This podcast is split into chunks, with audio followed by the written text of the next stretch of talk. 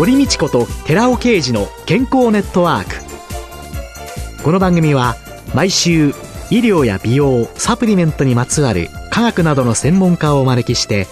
私たちの健康のために役に立つお話を伺う健康生活応援番組です。包摂体サプリメントと MGO マヌカハニーで健康な毎日をお届けするコサナの提供でお送りします。オリゴ糖が輪のようにつながってできたナノカプセルシクロデキストリンをご存知ですか？シクロデキストリンはサプリメントに含まれる有効成分を包み込んで熱や酸化から守り体内への吸収率を高めます。コサナではシクロデキストリン研究の第一人者神戸大学医学部客員教授の寺尾啓治社長による出張セミナーのご依頼を随時受け付けています。サプリメントにまつわる科学にご興味のある方は、ぜひ一度ご相談ください。お問い合わせは平日の午前9時から午後5時半までフリーダイヤル0120-496-537フリーダイヤル0120-496-537寺尾啓治のシクロデキストリン出張セミナーのお知らせでした。こんにちは、堀道子です。今月はアンチエイジングアドバイザーでエイジレスビューティー研究家の遠藤幸子さんをゲストに迎えて遠藤さんの最新のアンチエイジング情報と題してお送りします。遠藤さんは去年の5月に登場いただいて以来2度目のご出演です。あの、前回はね、ほうれん草の撲滅というのが 主なテーマでいろいろお話を伺ったんですけれども、はい、その後、サイトを衣替えされて、はい、今度は？今のタイトルはですね、アンチエイジングジャーナル副タイトルが自分史上最高の綺麗を叶えようというタイトルに変更させていただきました。以前のタイトルっていうのは私の肌悩みの最大のものが、ほうれい線をまず消したいっていうことで、それを目標に運営していきますっていうことで、本来はそれに絞った内容でお伝えすべきところだったんですけれども、私があの、アンチエイジングに対して幅広く情報を発信したいというような思いもありまして、ほうれい線以外のこともどんどんあの、ご紹介させていただく中で、私もあの、いろいろ美容法ですとか、コスメだとか、いろんなものを試していく中で、ほうれい線そのものが私の肌悩みでもなくなったということも踏まえまして、今回このようなタイトルを付けさせていただきました。ほうれい線が悩みではなくなったということは、はい、ほうれい線撲滅には成功された。はい、もう私も今年40になりますので、完全にそのほうれい線、この溝が何も口の周りというか小鼻の脇からですね、出ていないっていうことではないんですけれども、かなりいろいろ努力した結果、目立たなくなったというふうに自分では感じております。その成功の決め手っていうのは何だったんですか？そうですね。本当に幅広い方面からこうアプローチしまして、スキンケアもそうなんですけれども、うん、あの体の中から肌悩みにそのほうれい線にアプローチしようっていうことで、ほうれい線実はあの胃腸が弱いと深くなってしまうっていうようなこともありまして、刺激物を避けたりですとか、アルコールもですね、炭酸なんかは刺激になってしまいますので、そういうものは平日控えたりですとか、そういったことも加えてアプローチしまして、あとはマッサージと、あと成分にこだわったコスメを選ぶっていうようなことにもこだわって取り組んできました。こだわりのコスメと、はい、そして食事や、はい、マッサージや、はい、本当にいろんな角度から検討された。そういう中で、本当に数多くの化粧品を試してこられて、はい、そのこだわりのコスメに至るまでに、うん、どんなものがありました、はい、そうですね。最初は正直、あの、ブランド名ですとか、そういったもので化粧品を選んでいたところがあるんですけれども、うん、ある時からブランドだとかではなくて、配合されている成分ってとても重要だなっていうふうに思いまして、うん、あの、例えば、コスメカウンターに行って、肌悩みをご相談して、これがいいって紹介されたものを選ぶんではなくて、自分でそのどういう成分がどういう肌悩みに効果があるのかっていうのを勉強した上で、その化粧品を選ぶようになったっていうことが大きかったと思っています。ビギナー時代。いろいろなことを美容部員の方々のところで伺っていかれたわけですよね。はい、そしてそういう中で、この成分がいいだろうというのを自分なりにこう研究され、試されていく。そうですね。最初はそうです。あの、コスメカウンターでご相談して、でもこの成分がいいですっていうご紹介をしてくださった方ってほとんどいらっしゃらなくて、うちのこの商品がいいっていう、皆さんそういうプッシュなんですよね。それで入っているものとか最初は調べて、何がその、私の肌悩みに効くっていうことでご紹介してくださったのかななんていうふうに調べていったら、ああ、なんかこうピンとこないなっていうふうに私の中で思いまして、うん、で、あの自分でいろんなこう成分の本ですとか、美容本ですとか、そういったものをたくさん調べて、レチノールですとか、ビタミン C 誘導体っていう成分が、自分の肌悩みにはすごく特化している効能を持つ成分だっていうふうに注目して、そこからはそういった成分が入っているコスメっていうのを選んで、いろいろ試す中で実際に効果があるものっていうのを継続して使うようにしてきました。そういえば、私、薬剤師で、薬局で風邪薬買うときにも、はい、こういう成分をとかね、はい、痛み止めもいろいろあるから、はい、こういう成分があなたには向いてますよっていうので、成分で選びましょうよっていうことを言ってるんですけれどもね、考えたら化粧品って、成分でってなかなか選んでないですよね。だと思いますね。ほとんどの方は、このブランドのこのラインが自分の年代に合うとか、うん、そうですね。なんかこう自分の肌に馴染むのがこの辺のブランドじゃないかっていうので、割とトータル的に LINE で使ってらっしゃる方っていうのがすごい多いと思うんですけれど、うん。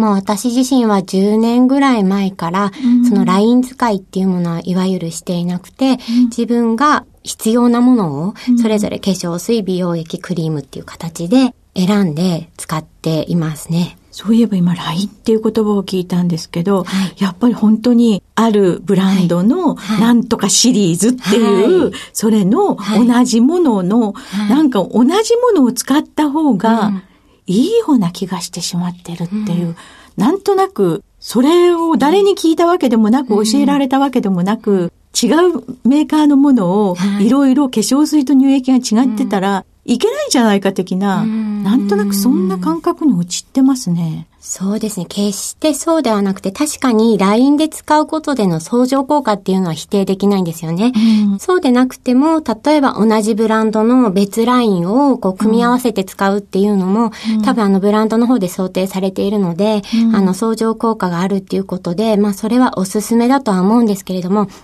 例えば一つ一つの成分だとか、テクスチャーが自分の好みではないのに、無理してライン使いする必要っていうのは全くないと思うんですよね。うそういう意味では、私たち消費者も本当に綺麗になりたいだとか、肌悩みがあるんであれば、それなりに勉強して商品を選ぶ必要があるんじゃないかなっていうふうに考えています。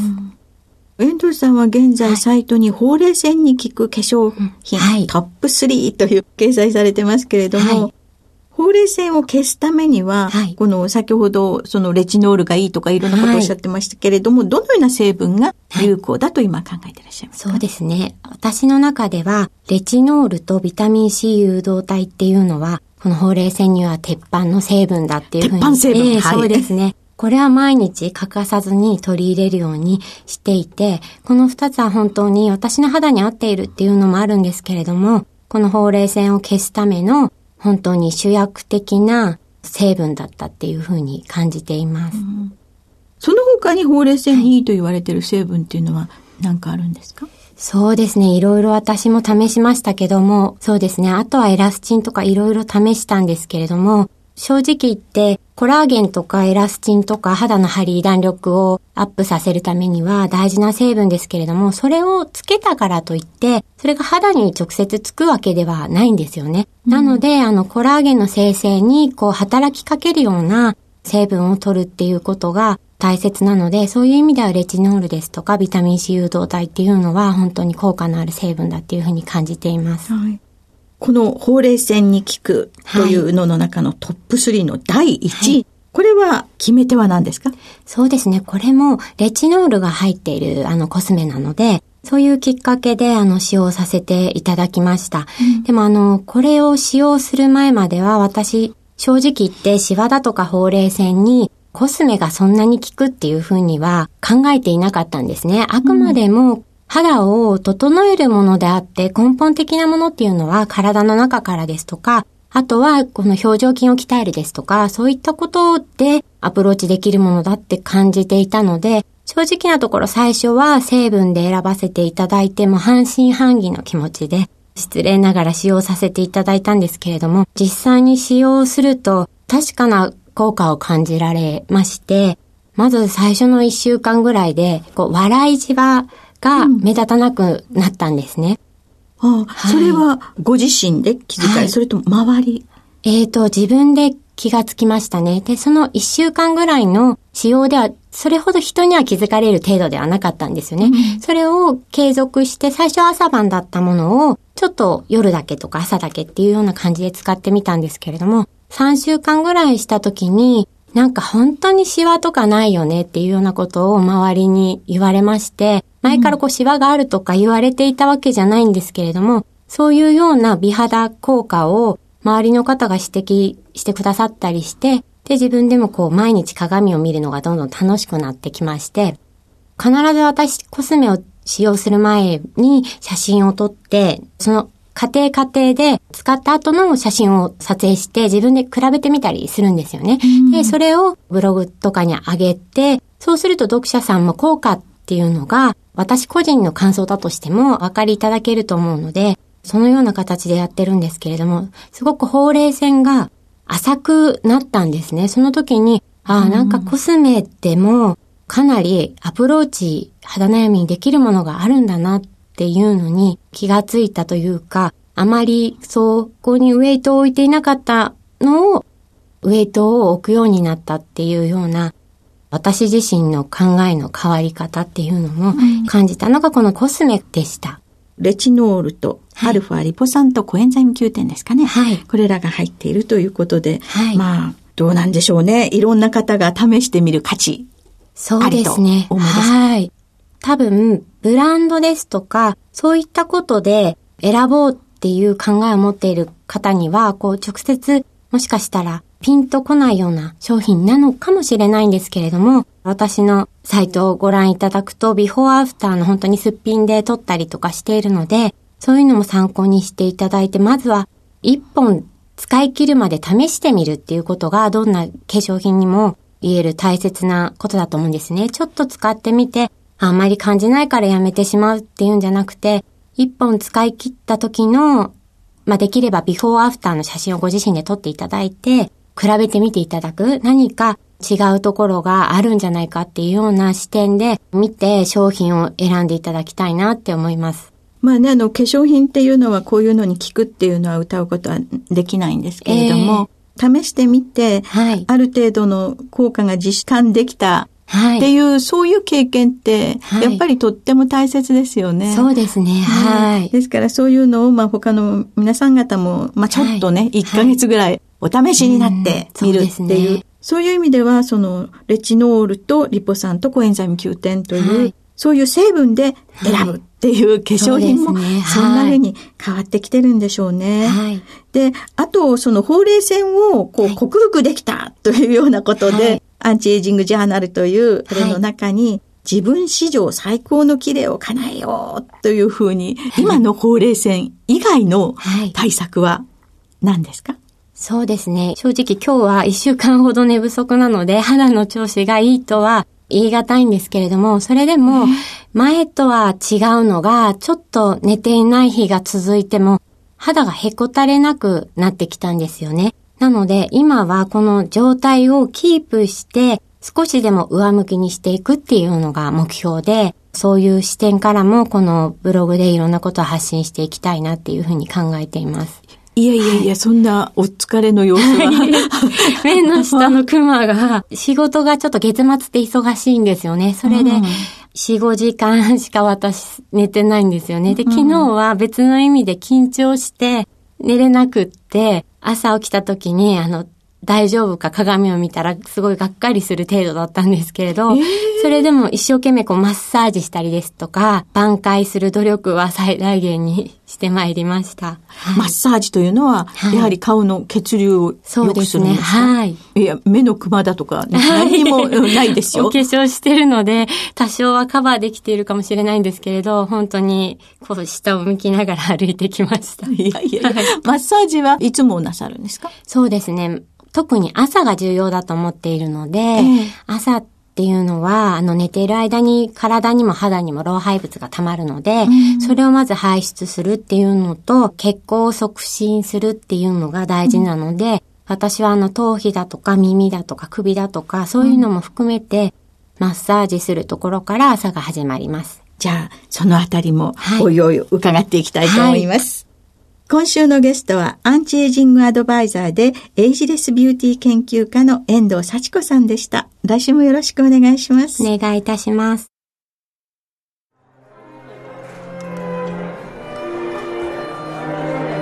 こんにちは。コサナの鈴木健二です。コサナワンポイント情報のコーナーです。去る7月15日、コサナの関連会社シクロケムの新社屋落成記念パーティーが神戸ポートピアホテルで開かれました。今回はコサナの営業開発部の大坪俊治さんにお話を伺いたいと思います。まずこの新社屋での過ごし心地なんですけれどもいかがでしょうか、えー、はっきり申し上げて非常に快適です。この新社屋ですけれどもテニスコートが併設されてるみたいなんですけれどもご感想いかがでしょうか？実はこのテニスコートも屋上に打ちっぱなしの壁がありましてえー、朝早く来て、実は私、3回ほど練習をさせていただきましたで皆さんもお昼休みにですねテニスされて、非常に爽やかな気持ちで一日を過ごされているというふうに見えます、はい、大坪さんは普段のお仕事はどんなお仕事をされているんでしょうか？えー、コサナで営業なんですけれども、主に、えー、マヌカハニーの営業をさせていただいてます。その喜びといったところですかね、仕事をしているやりがいみたいなところはどんなところにあるんでしょうか？何よりもお客さんがあの商品良かったよっておっしゃってくださるのが非常にありがたいです。寺尾啓二社長ですね。どんな方なのか、まあ、またあの寺尾啓二さんに一言といったところお願いいたします非常にあのユーモアがあって、えー、話しやすい方だと私は思ってます、えー、いろんなことを相談といいますかお話に上がらせていただく時もいつもにこやかに朗らかに聞いていただくので非常に報告も相談もしやすい社長さんです。はい。なるほど。ありがとうございます。それでは最後に社員として今後の抱負お聞かせ願えればと思います。さらに売り上げを上げれるように頑張ってまいります。以上です。ありがとうございました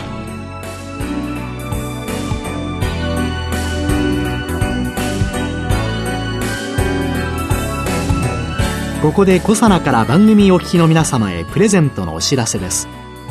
3つの美肌成分デルタトコトリエノールフェルラ酸 Rα リポ酸を配合し環状オリゴ糖で包み込むことによって安定性を高め肌への浸透力を高めた美容液コサナのシクロラボラトリトリプルエッセンスホワイトを番組お聞きの10名様にプレゼントします。ご希望の方は番組サイトの応募フォームからご応募くださいコサナの美容液シクロラボラトリートリプルエッセンスホワイトプレゼントのお知らせでした。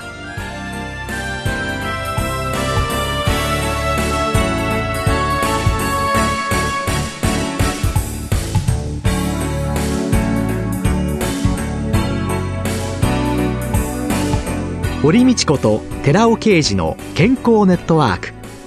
この番組は包摂体サプリメントと MGO マヌカハニーで健康な毎日をお届けするコサナの提供でお送りしました。